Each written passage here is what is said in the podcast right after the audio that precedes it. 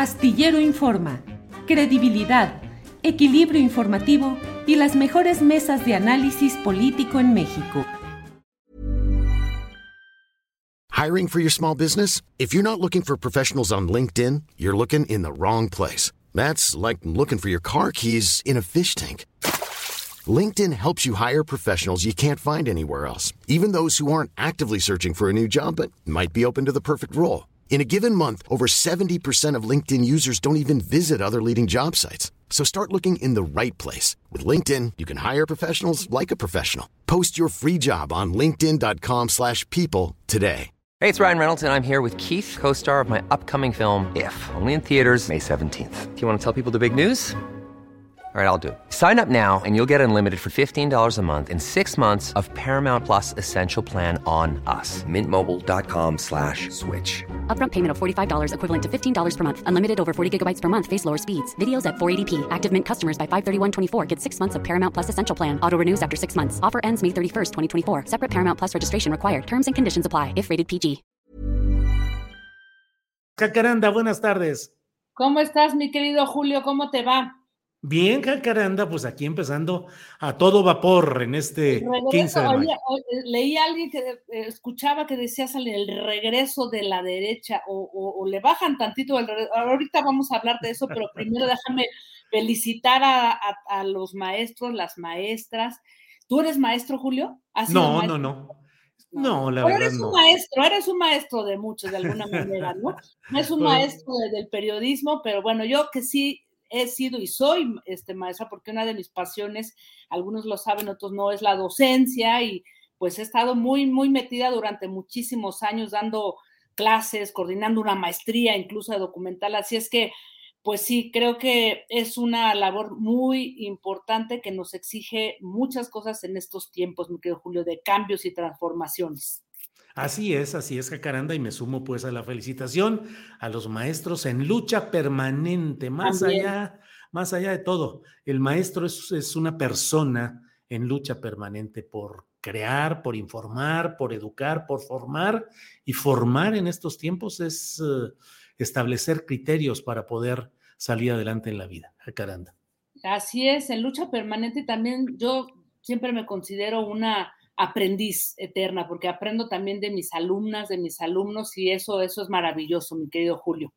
Pero bueno, hasta ahí el tema de, las maestras, los maestros por este, este, este, su día o nuestro día también me incluyo, mi querido Julio.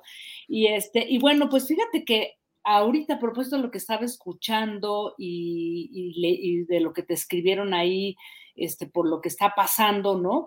En Morena y que si esta elección adelantada. Yo quisiera hacer hoy un par de, reflexiones, ¿no?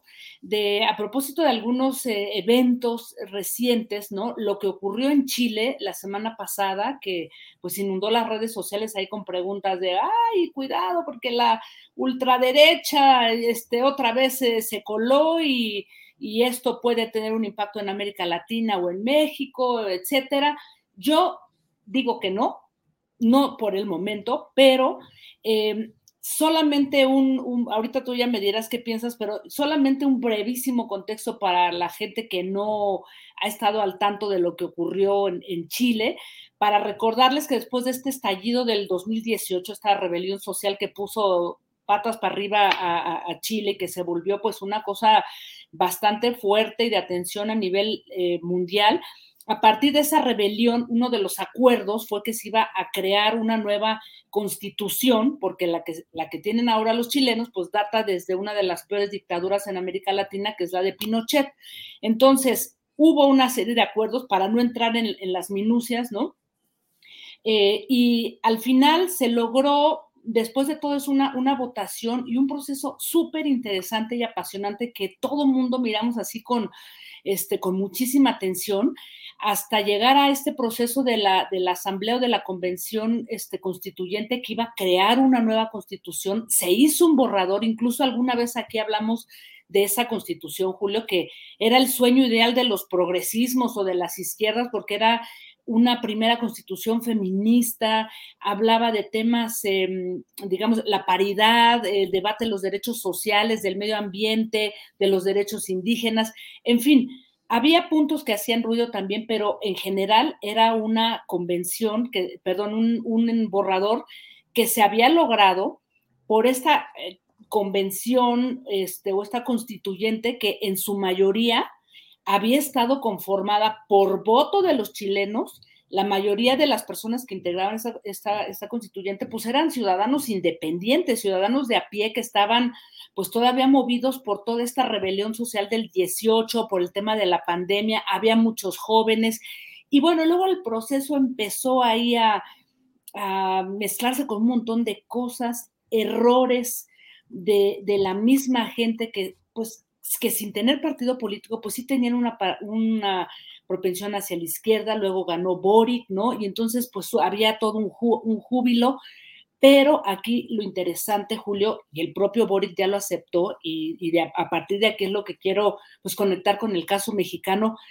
¿Qué pasó en medio de este proceso totalmente, em, pues, em, tropezado, ¿no? En donde se tuvo que volver a votar para hacer una nueva constituyente y en esa nueva constituyente que va a ser esta constitución y que se votó la semana pasada, pues que se cuela la ultraderecha o la derecha radical, la de la de Cast, este, este eh, candidato al que le ganó Boric de la izquierda, o sea, que era una derecha ahí muy radical, se volvieron a colar, mi querido Julio. Entonces, pues yo creo que ahí ahorita tú me vas a decir qué piensas, es qué lecciones nos deja, ¿no? En medio de un proceso en el que las izquierdas o los movimientos progresistas mostraron sus errores y mostraron que no estaban escuchando a los que no pensaban como ellos, ¿no? Porque pues un país se conforma de, diversas opiniones, ideologías, eh, formas de entender, ¿no? La, este, la vida, la sociedad, y ahí hubo ese error. Y hoy yo me pregunto, Julio, y a propósito de lo que hemos visto, tú ya me dirás qué piensas de este, de las declaraciones de, esta senadora, la señora Telles, ¿verdad? Y el, mm. el video que publicó el, el domingo, ¿no? En donde dice, ha llegado el momento, mexicanos, de que ustedes sepan que aquí hay una derecha moderna que los va a sacar del hoyo en el que los ha metido a la izquierda. ¿Cómo ves, mi querido Julio, no? Sí. Eso está tremendo, ¿no? Pero, a ver, yo te preguntaría, yo tengo mis opiniones porque yo creo que ahorita, así como estamos, no hay cabida. ¿Tú cómo la ves? ¿Hay cabida para una derecha radical o ultraderecha o derecha moderna, como le llama la senadora Telles hoy por hoy aquí en México? Yo digo que no, tú.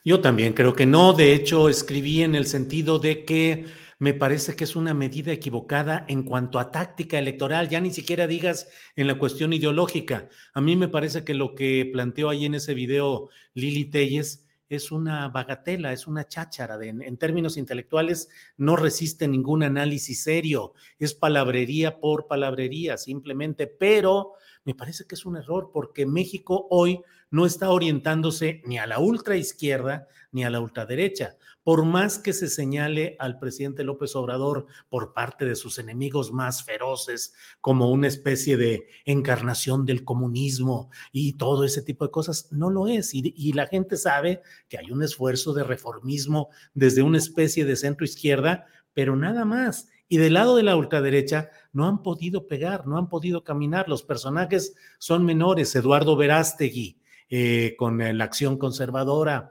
eh, Gilberto Lozano desde Frena, César Leal, un diputado local que llegó por el Paz y por Morena y luego se volvió, ese es el, ejemplo de, de, la ultraderecha allá regiomontana. Entonces, creo que no hay espacio y creo que es un error hasta de táctica electoral y política de esta señora Telles Jacaranda totalmente de acuerdo contigo, pero, pero, pero yo sí pondría ahí unos acentos, mi querido Julio.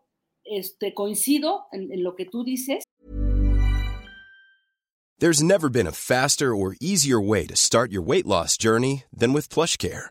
PlushCare accepts most insurance plans and gives you online access to board-certified physicians who can prescribe FDA-approved weight loss medications like Wigovi and Zepbound for those who qualify. Take charge of your health and speak with a board certified physician about a weight loss plan that's right for you. Get started today at plushcare.com slash weight loss. That's plushcare.com slash weight loss. Plushcare.com slash weight loss. I'm Sandra, and I'm just the professional your small business was looking for. But you didn't hire me because you didn't use LinkedIn jobs. LinkedIn has professionals you can't find anywhere else, including those who aren't actively looking for a new job, but might be open to the perfect role, like me. In a given month, over 70% of LinkedIn users don't visit other leading job sites. So if you're not looking on LinkedIn, you'll miss out on great candidates like Sandra. Start hiring professionals like a professional. Post your free job on linkedin.com/people today. No en este momento, uno, creo que eh, tenemos una figura como Andrés Manuel López Obrador que es muy particular, ¿no? Eh, y diferente a los otros eh, presidentes que gobiernan desde las izquierdas en América Latina, ¿no? Entonces, la figura de Andrés Manuel, de alguna manera, aglutina una cantidad de, de, fuerza, ¿no? De, legitimidad y desde que ganó, pues hizo pedazos a, la, a, la, oposición en general, ¿no? Al PRI, al PAN y Movimiento Ciudadano. Lástima que no hizo pedazos al, al Partido Verde, ¿verdad? Pero bueno, el caso es que sí los hizo pedazos sin embargo, Julio, aquí lo que me parece interesante es qué va a pasar cuando él se vaya. Porque ¿quién va a llenar ese vacío? ¿Cómo se van a, construir esas fuerzas que van a, discutir o a disputarse el poder con esas... Em, e, esos personajes eh, tipo Lili Telles, ¿no? Que como tú bien dices es pura cháchara y pura banalidad, ni siquiera son argumentos, pero lo interesante, Julio, es que lo estamos viendo en Argentina con este, em, digamos, este personaje, ahora se me olvida su nombre. Javier Ley. Exacto, como cara de hombre lobo, ¿no? Así una cosa muy este, interesante. Y, en otros lugares, bueno, el propio Bolsonaro, ¿no? Javier Milei, Milei, Javier Milei. ¿Cómo están interpelando a una ciudadanía que se cansó de las izquierdas o de los progresismos, de esos gobiernos que, tuvieron antes y que encumbrados en el poder o, ya una vez eh, desde el poder, han dejado de, escuchar, ya olvídate de, digamos que de, de, quienes no, no, no, no, piensan igual, sino de, todos estos movimientos sociales que alguna vez representaron y que hoy por hoy dicen, no me siento representado eh, o representada por esta izquierda que hoy está en el poder. Creo que en el caso de, México, Julio, sí estamos viendo movimientos sociales, ecologistas, ambientalistas, eh, indígenas, no se diga el movimiento feminista, que hoy y que son naturalmente movimientos sociales que ha representado la izquierda históricamente, que hoy no se sienten representadas y representados. Entonces, Julio, yo creo que sí, ahí hay que eh, insistir, y yo sé que a la gente no le gusta cuando cuestionamos lo que está pasando en este gobierno.